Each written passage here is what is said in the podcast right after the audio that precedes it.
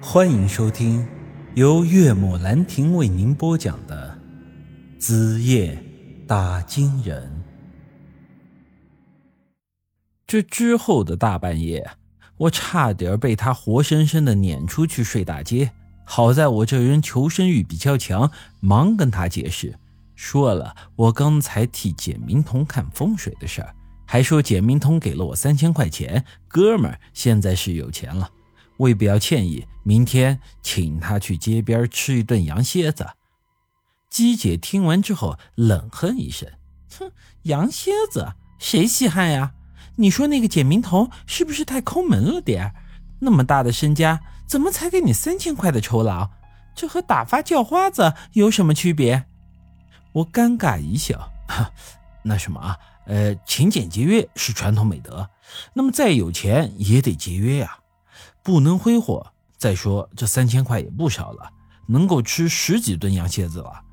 说着，我给姬姐倒了杯水，毕恭毕敬的在她旁边坐下。哦，对了，师姐，刚才在酒会上你也看到了，这林城现在对你好像已经没什么意思了。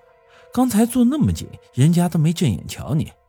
我的艰巨任务也算是完成了。那个，咱们之前谈好的酬劳，你是不是该给我结一下了？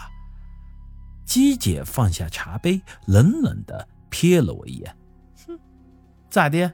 这么着急要钱呀？想要走人了呀？我这儿就这么让你不舒服？哎呦，哪里的话嘛！你看我这辈子也没过过这么舒坦的日子，天天吃香的喝辣的。我呀，就是不想打扰你，师姐。你之前不是说你喜欢清静吗？那是以前。我现在不喜欢清静了，就喜欢身边能有个人陪着我。你放心，我可不嫌弃你。你还是在这里多住一段时间吧。至于那钱，你现在吃我的喝我的，反正也用不上，我就先给你存着了。说完，也不等我回话，直接就上楼洗澡去了。我猛地一拍大腿，他妈的，这娘们儿可真把我当小白脸养着了。好吧，反正老子现在也是有钱了，就再多忍你一天。等明天把简明彤的事情办完之后，老子就把十万块钱提现，回陈家村过我的小日子。姬姐洗完澡，穿着睡衣下来，我呀还在客厅里坐着看午夜档的节目。她点了根烟递给我，在我旁边坐下。怎么？我看你这样子是想走呀？房间里的衣服都收拾好了，没，我就是随便收拾一下。你之前不是总嫌我埋汰吗？这衣服被子都不叠啊，我这是学好了呀。姬姐抽着烟，两只眼睛盯着电视里不太合时宜的午夜节目，淡淡的说道：“钱我已经给你打到卡上了，五万，多的两万就算是奖金吧。”感谢你这段时间这么有耐心的陪着我，我实在没想到姬姐居然会说这种话。其实仔细一想啊，她这个女人也挺可怜的。这童年本就不幸，成年之后还一直因为诅咒的事情提心吊胆的活着。她虽然天生丽质，身边很多男人围着她打转，但是啊，大多数都是凌晨那种老菠萝的类型。单纯的缠他的身子，他的身边可以说是没有一个可以信任的人。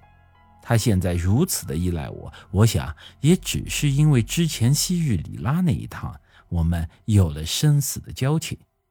我算是他第一个可以完全信任的人。想到这里，我的心里又有些不是滋味，便说道：“要不我还是在这里多待一段时间吧，陪陪你可以。”但是有些事情我得事先说清楚，我是个有家室的人，咱这住在一起，凡事得有个度啊。我明白，既然你都这么说了，我也就实话告诉你吧。